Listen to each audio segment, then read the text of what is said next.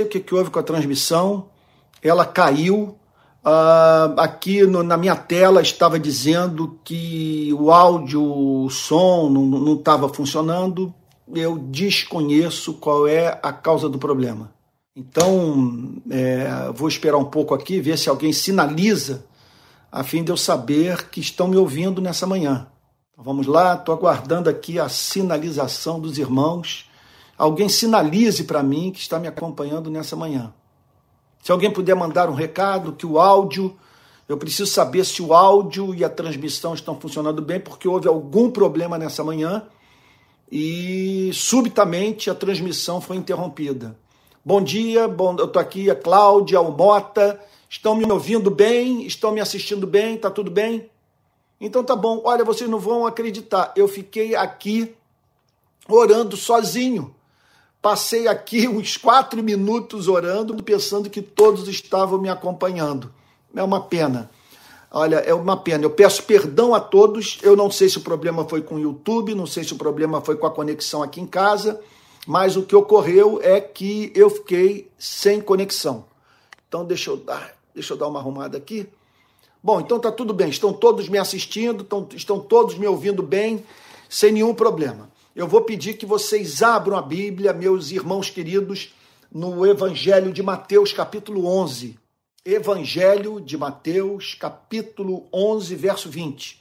Mais uma vez eu quero falar sobre os milagres de Jesus. Só que a mensagem de hoje não fala de um milagre propriamente operado por Cristo, mas fala sobre a teologia do milagre, ou a, os milagres é do ponto de vista da responsabilidade humana perante as manifestações inconfundíveis do poder de Deus, da presença real de Deus.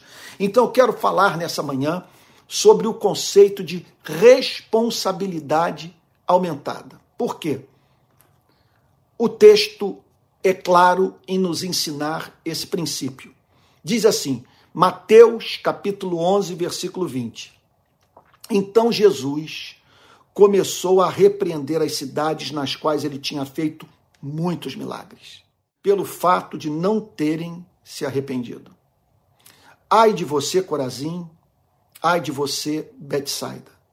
Porque se em Tiro e em Sidom se tivessem operado os milagres que foram feitos em vocês, há muito que elas teriam se arrependido com pano de saco e cinza. Mas eu digo a vocês que no dia do juízo haverá menos rigor para Tiro e do que para vocês.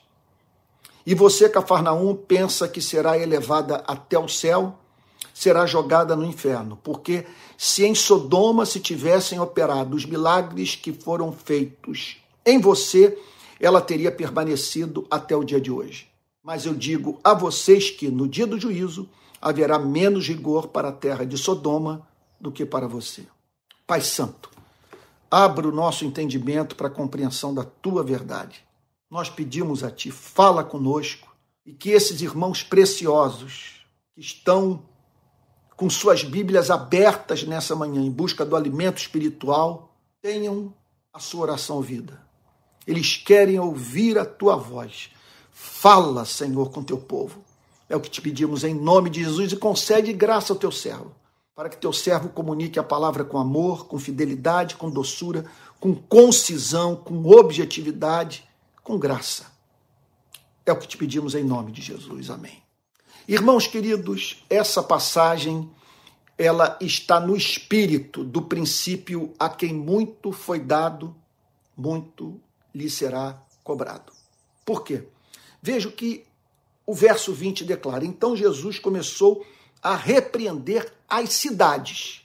Então, note que o Senhor Jesus estava se dirigindo a várias pessoas ao mesmo tempo, moradoras de uma mesma cidade. Veja, portanto, meu irmão querido, preste atenção no que eu vou lhe dizer. Observe a importância a necessidade imperiosa de você e eu termos independência de pensamento. Vou repetir. Essa passagem nos fala sobre a necessidade imperiosa de você e eu termos independência de pensamento. Porque o, o que a passagem bíblica está nos dizendo é que o Senhor Jesus repreendeu uma cidade inteira. O que significa o seguinte: eu vou, eu vou, eu vou lhe apresentar um conceito sociológico que eu aprendi com um sociólogo de nome Peter Berg. Eu li dois livraços dele. Um chamado Perspectivas Sociológicas e o outro A Construção Social da Realidade. Então, Peter Berger fala sobre as estruturas de plausibilidade que você precisa estar imerso numa cultura que torne plausível a sua crença.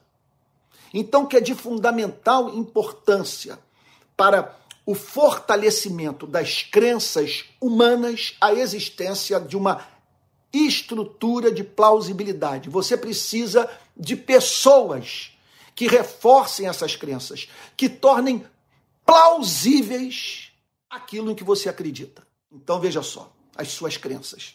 Portanto, havia naquelas cidades repreendidas por Cristo uma estrutura como há em qualquer outra cidade, porque em todas as cidades, em todas as nações, há aquilo que nós poderíamos chamar de narrativa. A história que é contada sobre a economia, sobre a formação das instituições políticas, é, o desenvolvimento, o nascimento e desenvolvimento da cultura, das normas, dos valores. Então, veja, havia uma estrutura de plausibilidade. Quer dizer, várias pessoas acreditando nas mesmas coisas. Você está entendendo o ponto? Então, se você nascesse naquela cultura, você seria induzido a ter as mesmas crenças por, pelo simples fato de você ver várias pessoas ao mesmo tempo durante anos com o mesmo discurso, fazendo as mesmas afirmações. Quer dizer, professando é uma mesma visão de mundo, defendendo valores iguais. E o que acontece é que, sob vários aspectos, a, veja só, aquelas cidades repreendidas pelo Senhor Jesus encontravam-se em erro. Você está entendendo o ponto? Várias pessoas ao mesmo tempo enganadas e uma alimentando a loucura da outra. Olha o que, que a passagem declara. Então Jesus começou a repreender cidades. Certamente ele estava repreendendo indivíduos, mas veja só, indivíduos que faziam parte, que eram membros cidadãos de uma mesma cidade e, portanto, indivíduos com uma mesma forma de pensar e o mesmo modo de comportamento. E Jesus olha para aquilo e diz o seguinte: essa cidade inteira é digna de repressão, de repreensão. Os seus moradores coletivamente foram induzidos, foram movidos ao erro, fizeram escolhas pecaminosas. Você está entendendo o, a necessidade de nós termos independência de pensamento? Não importa o, o que o seu grupo de, de WhatsApp está dizendo. Também não importa o que os cantores estão cantando, o que os articulistas estão escrevendo nas páginas dos jornais. Não importa o que as novelas estão ensinando, ou o que está sendo apregoado no meio acadêmico. Deus o chama para ter independência de pensamento, para você checar tudo, para você avaliar tudo, para você não tomar nada que lhe é apresentado como líquido e certo. Eu não estou dizendo que não é verdade. Eu não estou pregando aqui o relativismo. Nem estou dizendo que nós não corremos o, o risco de nos tornarmos obstinados e excêntricos e desenvolvermos uma forma de pensar que é diametralmente oposta ao que a maioria pensa, veja só, e isso em razão do fato de nós termos, por algum motivo, deixado de crer naquilo que é óbvio e que a maior parte da sociedade acredita. Existe isso. Existe isso. Você olha para uma pessoa, esses dias, por exemplo, nós vimos numa, no, no, nas redes sociais um racista, numa universidade, me parece, de São Paulo, dizendo: Eu sou racista mesmo. Eu não gosto de negro. Eu não gosto. Os negros são bandidos na sua maioria. Ele declarou isso. Então, é algo que vai de encontro ao que a maior parte da sociedade acredita, ou declara acreditar. Mas eu acredito que esse tipo de pensamento hoje é repudiado por uma fração significativa da sociedade. É uma pena que nem sempre aqueles que têm um discurso bonito, sabe, contrário ao racismo, vivem à altura do que dizem ser verdadeiro. Contudo, é possível nós, nós nos tornarmos é, intelectualmente é, excêntricos, ok? Irmos de encontro ao que a maioria das pessoas acredita, e, e, e isso pelo fato de não conseguirmos enxergar o, o, o, aquilo que o Nelson Rodrigues chamava de óbvio ululante, que a maioria da, da, da, da sociedade é, enxerga. Veja, por que, que as coisas funcionam assim? Por que, que quando nós olhamos para homens como Adolf Hitler, Benito Mussolini, Stalin, nós os vemos como excêntricos? Sabe? Porque a maioria da população não, quer dizer, a maioria da humanidade não pensa como esses homens. Então, um homem como Adolf Hitler, ele tem o repúdio da maior parte da população desse planeta. Sem a mínima dúvida, ele não conseguiria com as suas ideias sobreviver em nenhuma cultura. Ele teria, poderia encontrar adeptos, mas uns alucinados. Porque como que você pode crer em algo para o que não há uma base é, é, é, objetiva, uma base empírica, um fundamento intelectual, que o povo ariano é melhor do que o restante da humanidade e que, que por ser o melhor exemplar da espécie humana, deve prevalecer sobre os demais seres humanos, que é um completo devaneio. Agora, veja, pode ocorrer o oposto. Pode ocorrer da multidão estar pedindo a soltura de Barrabás e a morte de Cristo. E você está ali no meio. E é tanta gente falando a mesma coisa ao mesmo tempo que simplesmente você é, é levado pela multidão. E sem muito pensar, sem muito refletir, sem avaliar a, a origem ou o fundamento daquilo que lhe é ensinado, simplesmente você você abre a guarda. Simplesmente você dá as boas-vindas à crença. E aqui, no caso dessa passagem que nós estamos examinando nessa manhã, a Bíblia fala sobre várias pessoas ao mesmo tempo sendo levadas para a prática do que era do que era do que é repulsivo a Deus. Por isso o texto diz Jesus começou a repreender cidades. Então havia cidades no primeiro século para as quais Jesus olhava e dizia: essas cidades estão enfermas, as suas instituições servem ao pecado. A sua forma de ver é, é repugnante para o Criador.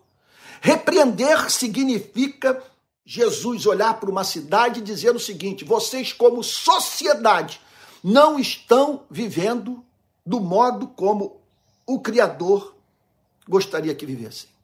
Vocês não estão acertando o alvo, não estão glorificando a Deus. O que vocês praticam é repulsivo para o Criador e vocês não se dão conta dessa cultura pecaminosa dentro da qual vocês se encontram, porque são todos falando a mesma coisa. E vocês simplesmente, movidos pelos seus corações pecaminosos, não avaliam o que está sendo definido. Vocês não, o que está sendo defendido, vocês não percebem o quanto a forma como vocês acreditam e administram suas vidas é, é, é, é lhes torna infelizes. Vocês criaram um modelo de sociedade, um conjunto de valores, uma forma de se relacionarem uns com os outros, dentro das quais ou dos quais vocês não conseguem viver. Vocês criaram o seu próprio inferno. Você está entendendo o ponto? Olha o que, que o texto diz. Então Jesus começou a repreender as cidades. Guarde o ponto. Existe sim nas Sagradas Escrituras o conceito de responsabilidade coletiva ou culpas coletivas. Pense na Alemanha de Adolf Hitler. Pense, olha, quando eu fui numa, na cidade de Dachau, que fica a 30 minutos de Munique, onde durante a Segunda Guerra funcionou um campo de concentração, eu, eu, eu cheguei à seguinte conclusão: era impossível um morador de Dachau não sabia, não saber que não havia, não saber que havia naquela cidade um campo de concentração, porque o campo de concentração é enorme, é gigantesco, está lá até Hoje, inclusive, os alemães mantiveram os interruptores, a, a, mantiveram as celas, as paredes sujas, encardidas, os vasos sanitários, é, o sistema de aquecimento, está tudo lá. Impressionante, está tudo. Então, você vai lá, tal como funcionava na Segunda Guerra. Eu, aliás, eu acho que esse. É, é, é, é eu acho que esse ato de cortar na própria carne que os alemães estão fazendo hoje deveria ser feito aqui no nosso país. Porque nós precisamos contar com muita clareza o que nós fizemos com os índios, o que fizemos com os negros e o que aconteceu nesse país nos períodos eh, de, de supressão das nossas liberdades democráticas. Pois bem, pois bem, é, Jesus se levanta para repreender aquelas cidades. Observe, portanto, que esse Cristo, que tudo o que tem para dizer aos seres humanos é: Vinde a mim, todos vocês que estão cansados e sobrecarregados, que eu os aliviarei. Veja só, esse Cristo não existe. Não podemos jamais separar o Cristo Cordeiro do Cristo Leão. Veja, Cristo só é Cordeiro para os quebrantados de coração. Se você está em agonia moral, se você está tomado de culpa, desejoso de voltar no passado, se possível fosse, e corrigir os seus erros. Não fazer o que você fez e que entristeceu o Espírito Santo, que machucou pessoas.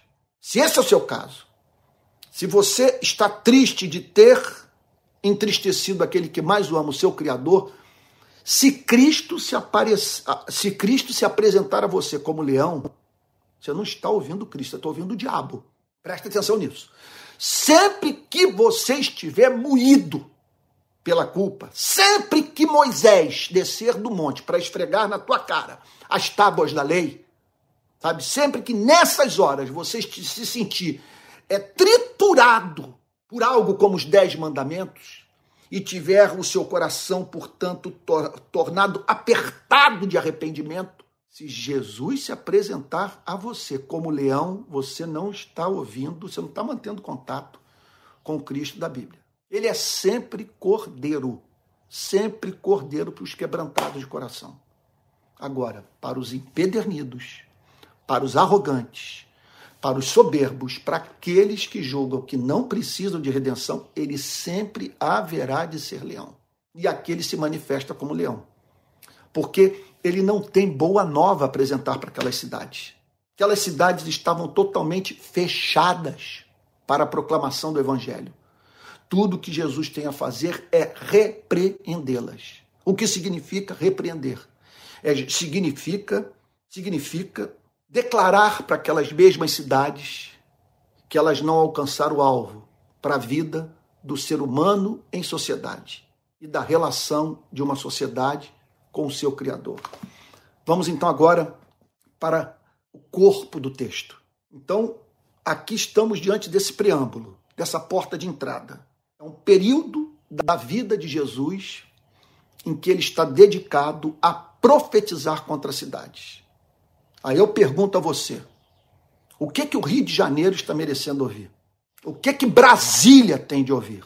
O que precisa ser declarado nas grandes cidades, cidades do mundo ocidental, nas grandes capitais do planeta? Então aqui está o Senhor Jesus repreendendo cidades inteiras. Eu me lembro de uma pregação de Billy Graham na qual ele diz o seguinte: se Deus não julgar cidades como Londres, Amsterdã, Nova York, ele vai ter que pedir perdão a Sodoma e Gomorra. Se cidades como Rio de Janeiro, São Paulo, Salvador, Brasília, entre outros, sabe, não se arrependerem dos seus pecados, se essas cidades, em razão disso, não forem julgadas por Deus, Deus terá que pedir perdão a Sodoma e Gomorra, porque eu não consigo imaginar o que tivesse sido praticado em Sodoma e Gomorra, em Sodoma e Gomorra, que não esteja sendo praticado pelos habitantes dessas cidades que eu acabei de mencionar. Então, Jesus começou a repreender as cidades. Então, eram indivíduos sendo repreendidos, mas como eram é, vários indivíduos sendo repreendidos ao mesmo tempo, então o texto fala do Senhor Jesus repreendendo cidades. Isso é muito sério. Várias pessoas ao mesmo tempo equivocadas. Pense no regime da escravidão. Pense por, sabe, nesse regime é, que permaneceu no nosso país intocado durante 350 anos aproximadamente. Pense na defesa intelectual que foi feita desse regime. Pense em famílias de classe média com seus escravos os explorando. Pense nisso. Como que pôde acontecer? Então, então preste atenção nisso. Toda e qualquer sociedade está imersa, imersa em, em culturas pecaminosas das quais os seus moradores não se dão conta. Então, por isso que nós temos que todos os dias pedir a Deus misericórdia, compaixão, graça. Só o fato de sermos brasileiros já demanda perdão de pecados, porque nós somos sócios desse país. Nós somos sócios de um país no qual, apesar de ser a décima economia do mundo, você encontra o que eu encontrei em Currais Novos, no sertão do Seridó, no Rio Grande do Norte. Uma mãe de 25 anos que, para alimentar os seus filhos, encheu uma panela de água, jogou um osso, um osso dentro da panela, sabe? Esquentou aquela água e ofereceu aquela sopa de osso para os seus três filhos, um de cinco, um de dois e um de um. Então, nós somos sócios disso. Como não pedir perdão? Nós somos brasileiros. Nós estamos ligados a esse país. O que acontece nesse país, o que é feito pelo Estado brasileiro, é feito com o seu e o meu consentimento, com o seu e o meu nome, por representantes que foram eleitos ou que nós deixamos que fossem eleitos com o nosso silêncio, com a nossa omissão ou com a nossa recusa de nos envolvermos com o processo democrático. É como alguém já disse, quem não gosta de política é governado por quem gosta. Nós temos que aprender a gostar desses assuntos, porque, veja só, de boas políticas públicas depende o seu destino, o meu destino, o destino dos nossos filhos e netos, das pessoas que nós mais amamos. Então Jesus começou a repreender as cidades nas quais ele tinha feito muitos milagres. Por que Jesus repreendeu aquelas cidades? Esse é um ponto muito importante de ser frisado. Porque a quem muito é dado, muito lhe será cobrado. Não é que aquelas cidades apenas estavam imersas na prática do pecaminoso. Aquelas cidades estavam na, dedicadas à prática do pecaminoso, apesar da luz recebida. Você está entendendo o ponto? Milagres haviam acontecido, o que significa o seguinte: Deus havia se manifestado, dado provas cabais do seu poder, da sua presença, do seu interesse pelos seres humanos. O que significa, portanto, que aquelas cidades receberam muita luz. Foi dado àqueles homens, aquelas mulheres, recursos espirituais informações precisas sobre o ser de Deus e os seus atributos, suficientes para aquelas pessoas serem levadas ao arrependimento. Então, elas foram repreendidas em razão, em razão da decisão de fazerem pouco caso da luz recebida. Irmãos queridos, eu tenho que tratar de um ponto de altíssima importância. E é claro que muitos pastores não vão levar uma passagem dessa para o púlpito, porque uma espécie de pregação como essa esvazia a igreja. Mas o que o Senhor Jesus está declarando nessa passagem, que precisa ser dito, ainda que esvazie a igreja, é que você participar de um culto como esse, você ter acesso, me permita dizer, à boa doutrina, às sagradas escrituras, à literatura cristã, traduzida na sua língua, todo esse conjunto de informações que está à nossa disposição nas redes sociais, isso nos torna responsáveis diante de Deus. Porque é de se esperar que nós vivamos em conformidade à luz recebida. Nesse ponto, me permita aqui fazer uma, uma aplicação na minha vida. É claro que eu tremo quando eu vejo esses livros todos aqui em casa. E o contato que eu tenho mantido há 40 anos com a melhor tradição teológica que eu conheço, que é a tradição reformada. Conhecendo esses autores, suas biografias, a história da, da reforma e dos grandes avivamentos que que, que, que acompanharam a reforma protestante. A quem muito foi dado, muito lhe será cobrado. O que a passagem está dizendo é o seguinte: é que diante das informações que você e eu recebemos, desse patrimônio teológico que nos chegou à vida, nós deveríamos viver uma vida mais bonita do que a do restante da população brasileira que nós deveríamos ser encontrados com uma independência de pensamento. Que a forma como nos expressamos nas redes sociais, por exemplo, deveria ser diametralmente oposta àquela que testemunhamos na vida de pessoas que não conhecem a Cristo. E nós podemos fazer essa aplicação a culturas inteiras, nações, cidades. Porque pense no caso do Brasil. Compare a situação espiritual do Brasil com a da Mauritânia, onde impera a versão mais radical do islamismo. Aqui não falta é acesso à informação.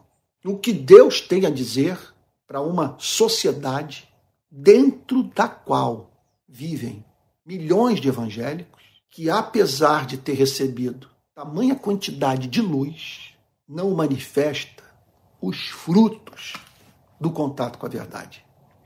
Então, o verso 20 declara que Jesus repreendeu as cidades nas quais ele tinha, ele tinha o próprio Cristo feito muitos milagres. E é claro, todos os milagres acompanhados de pregação. Jesus pregava e os milagres é, serviam como uma espécie de selo sobre a pregação, testificando da origem divina da mensagem de Cristo. Então, ele tinha feito muitos milagres pelo fato de não terem se arrependido. Então veja só, quando nós pedimos milagres, quando nós pedimos avivamento, quando nós pedimos mais conhecimento da verdade, é importante que entendamos que o acesso a esses privilégios espirituais nos torna responsáveis diante de Deus. O que que o texto está dizendo no verso 20? O que que ele quer nos ensinar? Jesus se manifestou àquelas cidades, pregou, operou milagres, ou seja, a verdade chegou àqueles habitantes. Que espécie de verdade? Aquela que é referente a Deus, o seu caráter e o que ele pede dos seres humanos. Aquelas pessoas ouviram a mensagem, o que a mensagem deveria ter operado em seus corações. Segundo o texto, segundo o verso 20, arrependimento. Elas deveriam, no contato com a verdade e com a, e com a manifestação daqueles milagres, serem levadas às lágrimas confessarem as suas iniquidades, mudarem de vida. Se o contato com esse livro não causa você perturbação, inquietação, desejo real de mudança e mudança concreta, você está se expondo a ser julgado por Deus tal como aquelas cidades foram julgadas. Então, então Jesus começou a repreender as cidades nas quais ele tinha feito muitos milagres pelo fato de não terem se arrependido. Se arrependido. Aliás, essa é a experiência mais, mais básica. É, Mantém-se contato com a verdade. A verdade chega à mente e ao coração. A primeira resposta a ser dada é o arrependimento. O arrependimento é uma mudança de mente, uma mudança de atitude em relação à vida. Você muda a forma como conduz a totalidade da sua existência. Você passa a ter acesso a certas informações referentes a Deus, ao seu único filho, referentes ao amor, à vida que nós devemos viver e que vivemos a cobrar uns dos outros, a fim de que os outros vivam. E aí então, de posse dessas informações, somos levados a dizer: Senhor, sinto muito. Não há como ouvir a tua palavra e não experimentar desconforto e tristeza, dor e desejo de mudança. Se o contato com esse livro não causa essa espécie de tristeza na sua vida, e eu diria que essa é uma experiência que acompanha a vida dos filhos de Deus, por mais consciente que você seja é, da graça divina, meu Deus, você teme. E entre agonia, ainda que não receie que Deus o castigue, porque você não quer pecar contra o amor. Quando minha mãe morreu, nada me trouxe mais tristeza do que a percepção de que eu não vivi a altura do amor que minha mãe tinha por mim. Não tem como descrever a dor que eu experimentei. E uma mãe que nunca me ameaçou. Eu não tenho registro da minha mãe ter intencionalmente errado contra mim. Assim se passa na nossa relação com Deus. Por que nós nos arrependemos? Nós, hoje, na condição de filhos, não é por temor do castigo, mas pela dor de termos entristecido alguém que tem sido tão generoso para conosco. O que podemos reclamar dele? Verso 21. Ai de você, Corazim. E aí o Senhor Jesus dá nome às cidades, se dirige a elas individualmente. Ai de você, Betsaida. Então ele está falando sobre Corazim, está falando sobre Betsaida. Porque se em, ele está falando de duas cidades da Palestina. Ele diz o seguinte: pensem vocês, na luz que receberam, se em Tiro e em Sidom se tivessem operado os milagres que foram feitos em vocês, o que significa o seguinte: nem todas as cidades recebem a mesma quantidade de luz, por motivos que nos são ocultos. Algumas cidades recebem mais luz espiritual do que outras.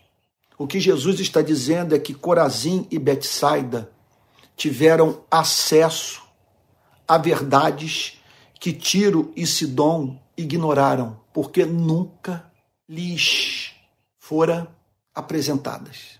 Porque se em Tiro e em Sidom se tivessem operado os milagres que foram feitos em vocês, ou seja, em Tiro e em Sidom, Jesus não se manifestou fisicamente.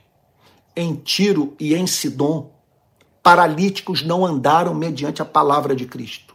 Cegos não passaram a ver. Mortos não foram ressuscitados.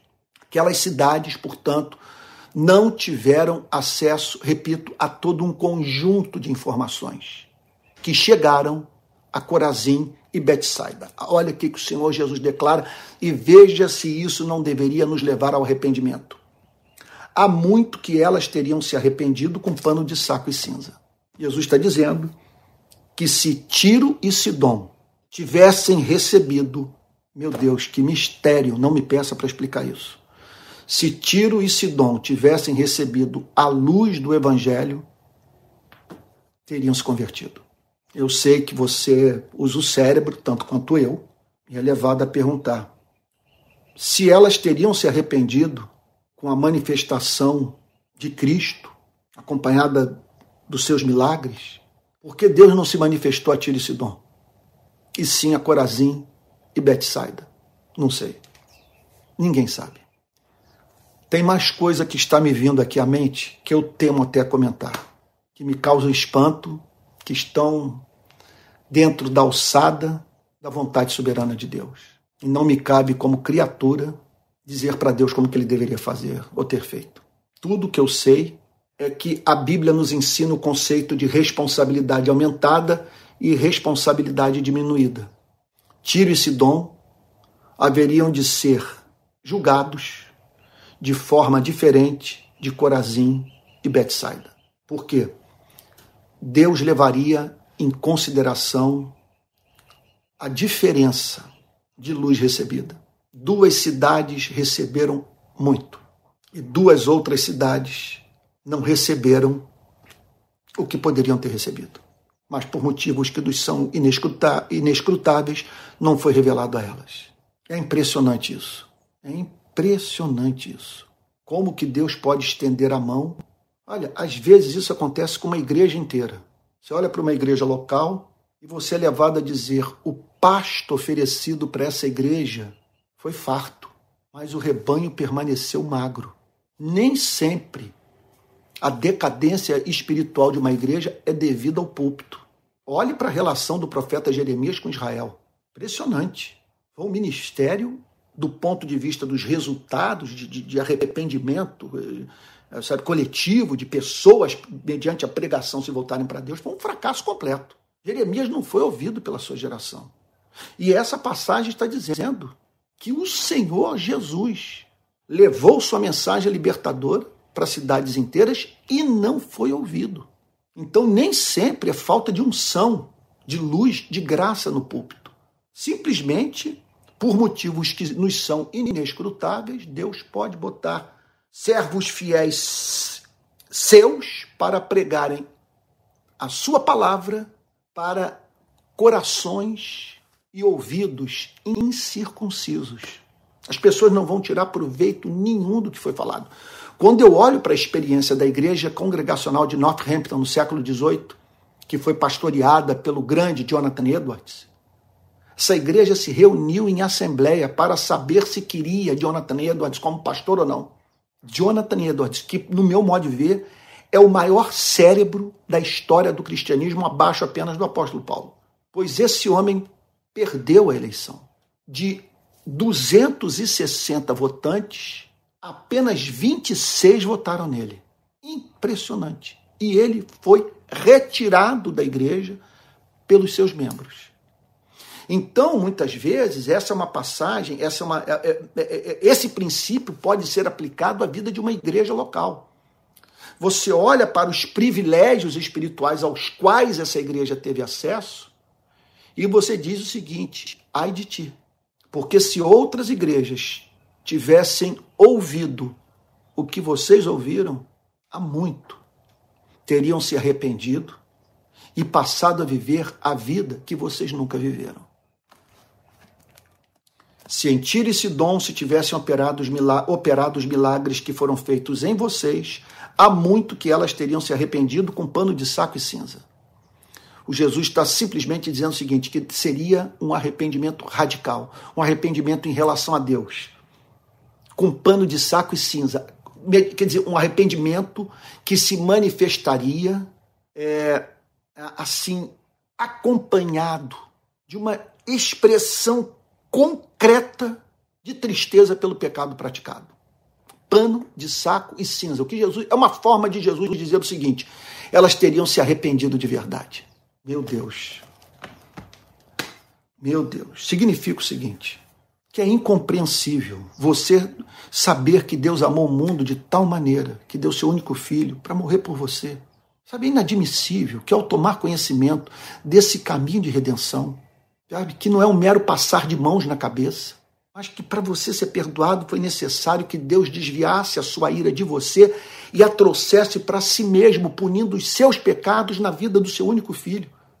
E você tomar conhecimento disso e não se arrepender de você ouvir o que recentemente eu trouxe aqui, vamos assim dizer, para o púlpito da nossa igreja? Vendo ele, as multidões compadeceu-se delas, porque estavam aflitas e exaustas como ovelhas que não têm pastor. E você tomar conhecimento das entranhas de amor de Deus pela humanidade, de que Deus vê os seres, hum, vê os seres humanos como ovelhas sem pastor, que eles estão aflitos e exaustos, e isso não mexer com seu estilo de vida não mexer com a forma como você lida com dinheiro. Isso não o tornar engajado na obra da, de evangelização do mundo e, e promoção da justiça social. E o texto prossegue com o Senhor Jesus dizendo: E você, Cafarnaum? Agora ele se dirige a Cafarnaum. Cafarnaum, ali, na margem do mar da Galileia. Meu Deus, quanta luz Cafarnaum recebeu. Primeiro que recebeu a luz natural, que a cidade é linda. Cafarnaum simplesmente está, é, está diante do, do, do mar da Galileia. Está ali, é o mar é lindo. Está de frente para a Síria, com aquelas montanhas. À esquerda, você vê o Monte Hermon coberto de neve. À sua direita, o mar da, da Galileia se transformando em Rio Jordão. E, e com, eu, eu já fui lá nessa região nas mais diferentes estações do ano. Bom, pelo menos eu posso dizer que eu estive é, no, no, no verão, estive no inverno. São, são épocas igualmente lindas. Mas, como se não bastasse a revelação natural, que foi tornada acessível àqueles moradores, eles receberam a revelação especial. Mais do que revelação especial. Eles receberam a revelação especial de carne e osso, com Cristo falando e operando milagres entre aquelas pessoas. E aí então o texto diz: E você, Cafarnaum, pensa que será elevado até o céu? Simplesmente ele, o Senhor Jesus detectou essa anomalia, essa deformidade, essa patologia, apesar da cidade. Veja só, cidade significa seus moradores. Seus moradores significa é, Jacó, Isaac, José. Significa Maria, Isabel, Marta. Seres humanos concretos. Então, olha só, o incrível é isso. Essa patologia que, apesar deles viverem no pecado, estarem sendo repreendidos por Cristo, eles julgavam que seriam elevados até o céu. Que Deus se agradava da vida deles. Eu vejo frequentemente pessoas. Def... Isso que me leva até a loucura. Quer dizer, é, figuradamente falando, porque eu espero que eu ainda esteja aqui mantendo juízo. Quando eu vejo pessoas politicamente defendendo o que eu defendo, mas é, lidando com valor, com outros valores morais das Sagradas Escrituras que são inegociáveis. Elas estão relativizando aquilo que não pode ser relativizado e usando um método de interpretação para algumas passagens das Sagradas Escrituras, de modo a relativizarem valores morais do cristianismo, veja só que forçosamente levam essas pessoas a darem o mesmo tratamento a textos que falam sobre outros valores que elas defendem.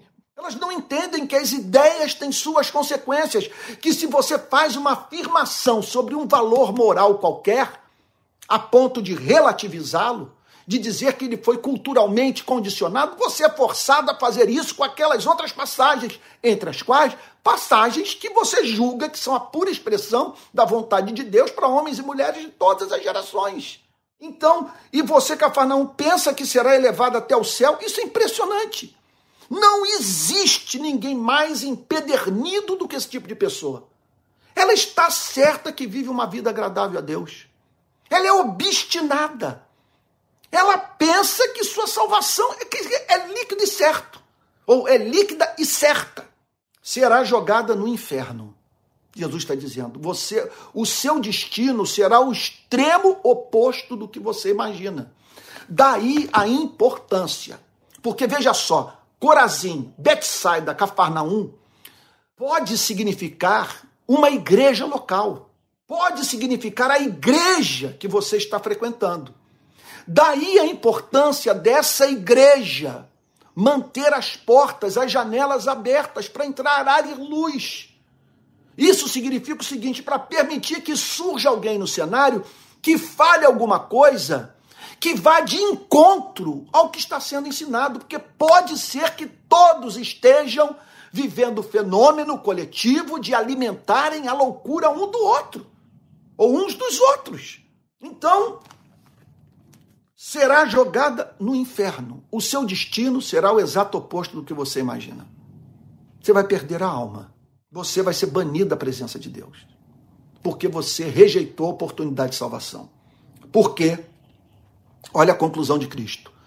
Se em Sodoma se tivessem operado os milagres que foram feitos em você, Sodoma é a referência da cidade apóstata, da cidade secular, da cidade vendida para o pecado. É a referência, é o monumento do juízo de Deus, de como que Deus pode subitamente julgar uma cidade. E assim, aqui estamos sem esperança. Sabe como que a coisa acontece? Aqui estamos nós conversando, de repente ocorre algo que muda a história de uma cidade para sempre. Uma tragédia natural, como o terremoto de Lisboa, por exemplo, que depois foi seguido de um tsunami. Ou essas imagens que temos aí, né, que, que, que na, na, no YouTube, que nos remetem para cidades, nações inteiras que foram subitamente abaladas por uma tragédia natural. Então essa coisa acontece subitamente.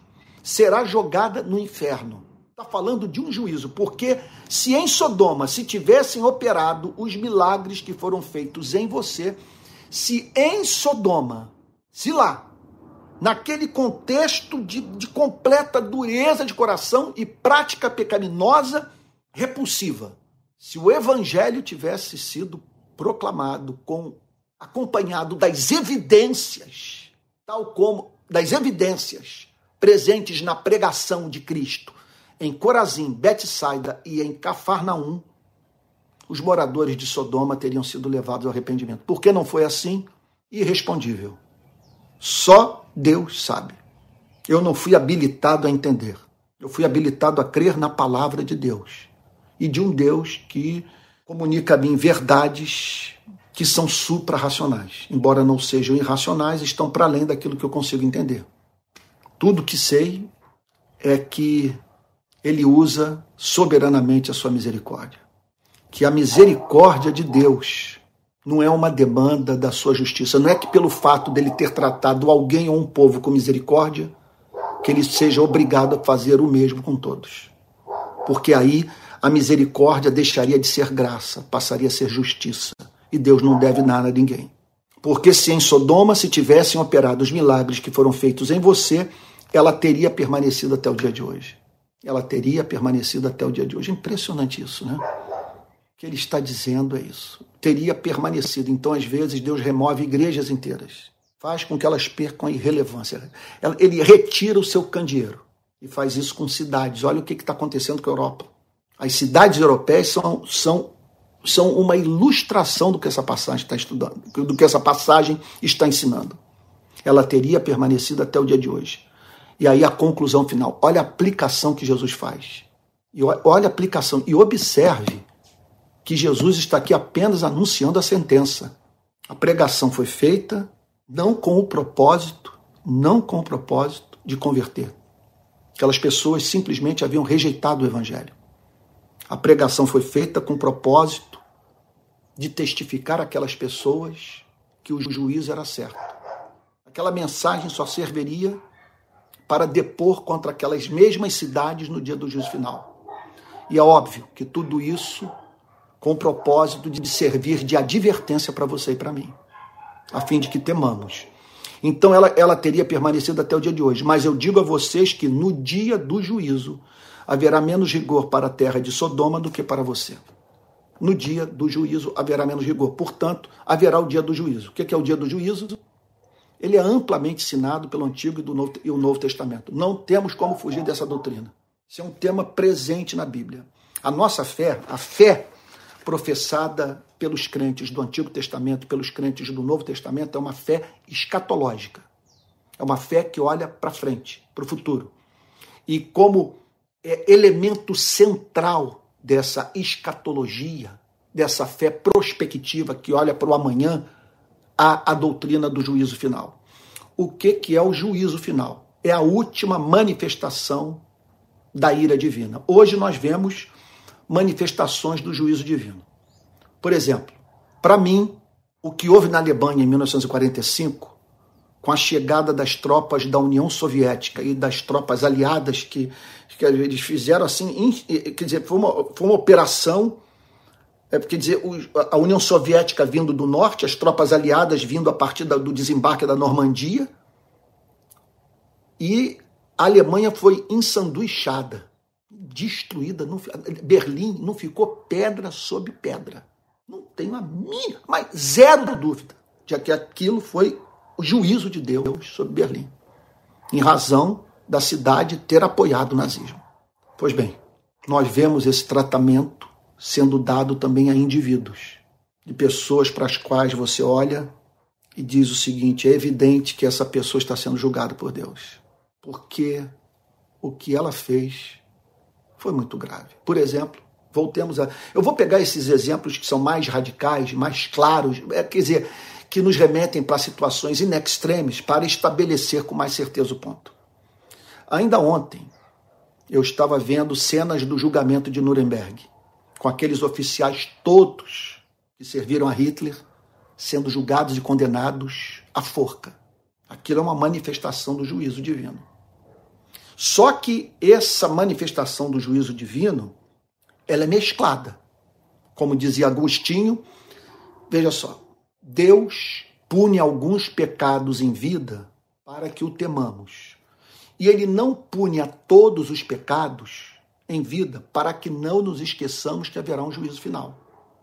Então, o que caracteriza essa, essa administração, essa economia é, é, do juízo divino, que o caracteriza é que esse juízo se manifesta na vida de uns, mas não se manifesta na vida de todos. Alguns passam incólumes por ele. Só vão tomar conhecimento de que viveram uma vida repulsiva a Deus quando morrem.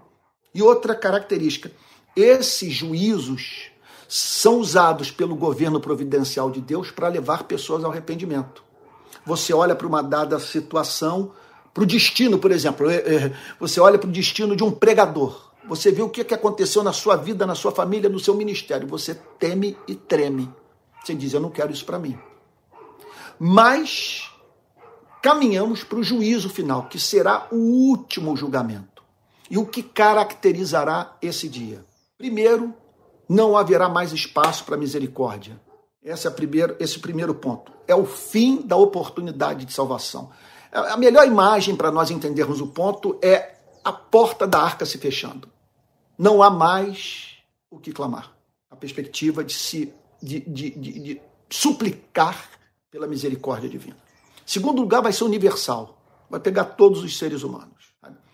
Esse é, é um outro fato. Terceiro lugar, a culpa de todos os condenados será definitivamente estabelecida, sem margem de dúvida.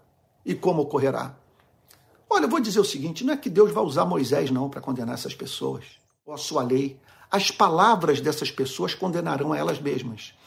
Porque naquele dia, Deus haverá de ler para essas pessoas o livro que elas escreveram, porque todos nós estamos escrevendo um livro, o livro das, das nossas sentenças morais. Toda vez que emitimos um julgamento moral condenando alguém, chamando alguém de canária, de corrupto, sei lá, de, de ditador, maldoso, egoísta, egocêntrico, to, veja, todos os momentos, em todos os momentos que fazemos esses julgamentos, Deus escreve a sentença nesse livro. Sabe? Quer dizer, nós seremos julgados pelas nossas palavras, esse é um princípio claramente presente na Bíblia. Naquele dia, o livro vai ser aberto e vai, e, e vai ser lido para você você vai ouvir a si mesmo. Você vai ouvir o que você passou a vida inteira cobrando das pessoas. E uma pergunta lhe será feita: o que você tem a dizer da forma sobre a forma como viveu, à luz do que você passou a vida inteira exigindo das pessoas. Ninguém escapa. Esse é o juízo final. Então, essa mensagem existe para que nós nos antecipemos ao juízo final. Para que nós compareçamos hoje diante do tribunal de Deus, mas trazendo conosco Jesus Cristo e dizendo para Deus: Eu confio mais na Sua misericórdia que está no teu filho do que na minha inocência. Eu não ouso comparecer diante do seu tribunal baseado nos meus méritos. Eu sei que até as minhas melhores obras estão manchadas pelo pecado, mas eu ouvi dizer que no sangue do teu único filho há ampla remissão de pecados, que ele é suficiente para me purificar de todas as minhas iniquidades. Considera a morte dele a minha morte, porque agora eu sou dele Considere a obediência dele a minha obediência, porque eu sou membro do seu corpo. E assim nós não seremos julgados com Tiro, Corazim, ou melhor, com Corazim, com Betsaida e com Cafarnaum. Que Deus nos conceda graça para que fruto mais imediato da pregação se manifeste na nossa vida, que segundo essa passagem é o arrependimento. O problema daquelas sociedades, qual foi o problema de Cafarnaum, Betsaida e Corazim? A mensagem não fez aquelas pessoas derramarem lágrimas. Elas jamais se viram como pecadoras. Elas não mudaram de vida. Que Deus nos conceda a graça para, para respondermos à manifestação da sua verdade em nossa vida com arrependimento e fé. Em nome de Jesus. Vamos orar? Pai Santo, que passagem, Senhor. Ela nos ensina com muita clareza, de modo gráfico. A quem muito foi dado, muito lhe será cobrado. E nós temos recebido muito. Nós pedimos a Ti perdão por não vivermos de acordo com a luz recebida. Perdoa-nos. Sentimos tristeza por isso. E fazemos oração do Salmo 51, Senhor, nessa manhã. Cria em nós um coração puro. Renova em nós um espírito reto. Não nos expulses da tua presença, nem retires o teu espírito de nós. Senhor, não desista das nossas vidas. Louvado seja o teu nome, porque sabemos que, em razão da aliança da graça, todo aquele que o Pai o enviar a Cristo não será lançado fora. Nós louvamos o teu nome, porque o Senhor veio para salvar aqueles que o Pai entregou ao Senhor, nosso redentor, na eternidade. Senhor, em nome de Jesus, que o Senhor encontre em nós um coração sempre quebrantado e responsivo à Sua palavra. E livra-nos da justiça própria, da prepotência, da arrogância, do discurso de que seremos arrebatados para o céu, quando na verdade vivemos vida que é própria de quem vai para o inferno. Não permita que seja assim conosco, Senhor. Que o nosso coração seja sensível à Sua voz, em nome de Jesus. Em nome de Jesus, amém. Amém. Meus irmãos queridos, é, estamos chegando ao final do nosso culto da manhã. Hoje eu estarei de volta às 18 horas e com a igreja reunida aqui na minha casa, tá bom? Hoje às 18 horas. Então fique ligado com transmissão pelo meu canal de YouTube. É, nós precisamos de recursos, ninguém é obrigado a dar dízimo. Mas se você quiser nos ajudar, por exemplo, eu pude usar o dinheiro das ofertas nas viagens que eu fiz no sertão. Eu tenho usado. Por exemplo, nós tiramos uma pessoa da favela, em Maceió, de uma favela chamada Favela da Muvuca, com dinheiro da rede de pequenas igrejas. Nós temos ajudado pessoas com esses recursos. Então, se você puder colaborar, tá bom? Vai aqui. Eu espero que esse seja o último domingo que eu vou apresentar o meu CPF como, como número de Pix. Olha, na verdade é o seguinte: a partir do próximo domingo eu não vou mais usar desse expediente, ainda que a gente não tenha que receber nada. Eu, não, eu tenho que pensar numa saída, porque isso está me trazendo muito constrangimento. Mas vai lá. É 864 759 16749. 864 759 16749. Tá bom? Quero também lembrar a todos o seguinte: eu estava enfrentando, eu tenho enfrentado uma grande dificuldade de transmitir os cultos é, online de quarta-feira à noite. Então, porque às vezes surge uma viagem, às vezes eu estou em campanha, em ação humanitária, então o que, que eu vou fazer? A partir dessa quarta-feira, as pregações serão gravadas, então eu posso gravar em qualquer dia da semana. Aí, às 19 horas, às 19 horas, a mensagem estará disponível a todos. Tá bom? Eu vou, eu vou gravar e vou tornar o link disponível a partir das noites, das, às 19 horas, né? nas, nas noites, obviamente, 19 horas de quarta-feira. Tá bom? E essas transmissões serão em nome do Instituto Antônio Carlos Costa. Eu estou criando um instituto voltado para a cultura, voltado para a edificação da igreja. Se alguém me perguntasse, Antônio, qual o versículo que inspira a formação desse, desse instituto? Apacenta as minhas ovelhas. Então, o Rio de Paz é voltado para fora, para a sociedade, para o Brasil, para a correção dessas injustiças que estão presentes no nosso país e no mundo. Já o Instituto Antônio Carlos Costa, o Instituto ACC, eu estou usando porque meu nome um monte de gente conhece. Eu crio aí Instituto Nova Esperança, ou Vamos Todos para o Céu, sei lá, ou sou uma florzinha de Jesus, sabe? Vai ter que criar uma nova história e tal, e muitos não vão associar o meu nome, então pode parecer para alguns um exercício de vaidade, eu confesso que eu não preciso disso, sabe? E eu então vou estar usando meu nome, que é do conhecimento, todo mundo vai saber que a coisa está relacionada a mim. Então, esse instituto será voltado para a edificação da Igreja de Cristo, da rede de pequenas igrejas. A minha ideia é servir a todas as denominações, a todos os cristãos. Tá bom? Então, esses encontros da quarta-feira passarão a ser em nome do Instituto. Bem como também na segunda-feira eu estarei ali em nome do Instituto, fazendo trabalho com a querida Igreja Betânia, que está me cedendo o púlpito. Então amanhã eu estarei às 20 horas falando no púlpito da Betânia e quarta-feira às 19 horas, só que com a diferença que na Betânia é ao vivo, enquanto que na quarta-feira, a partir dessa semana, a pregação será gravada e assim eu não vou furar mais, porque eu vou ter a semana inteira para gravar a mensagem e programá-la e você vai poder chegar na quarta-feira às 19 horas e vai ouvir a mensagem na íntegra, tá bom? Olha, eu peço que você não falte o culto de hoje. Eu tenho um importante anúncio para dar sobre a organização das nossas pequenas igrejas, tá bom? Essa a partir dessa semana eu quero dar passos concretos na direção do reconhecimento das igrejas que fazem parte da rede e do início do treinamento das futuras lideranças. Agora, quero lembrar a todos que tudo, a minha ideia é que tudo seja orgânico. Eu não quero institucionalizar demais. Eu não vou exigir de nenhum grupo uma fidelidade ad eternum. Caminha enquanto você sentir que vale a pena caminhar, que você está se sentindo abençoado, e eu fico grato a Deus por isso. Mas eu não quero ninguém se sentindo na obrigação de que uma vez começou, tem que ficar isso para sempre. Eu não acredito, isso não funciona. Tá bom? Mas eu espero que você não encontre motivo nenhum para se desconectar. Pelo simples fato de poder dizer, na rede de pequenas igrejas eu encontro transparência, eu encontro sinceridade, eu encontro honestidade, eu encontro Bíblia. A palavra de Deus é pregada. Tá bom? Então fique com Jesus. Ah, que Deus o abençoe e o guarde. Que ele faça resplandecer o seu rosto sobre você e tenha misericórdia de você. Que sobre você ele levante seu rosto e lhe dê a paz.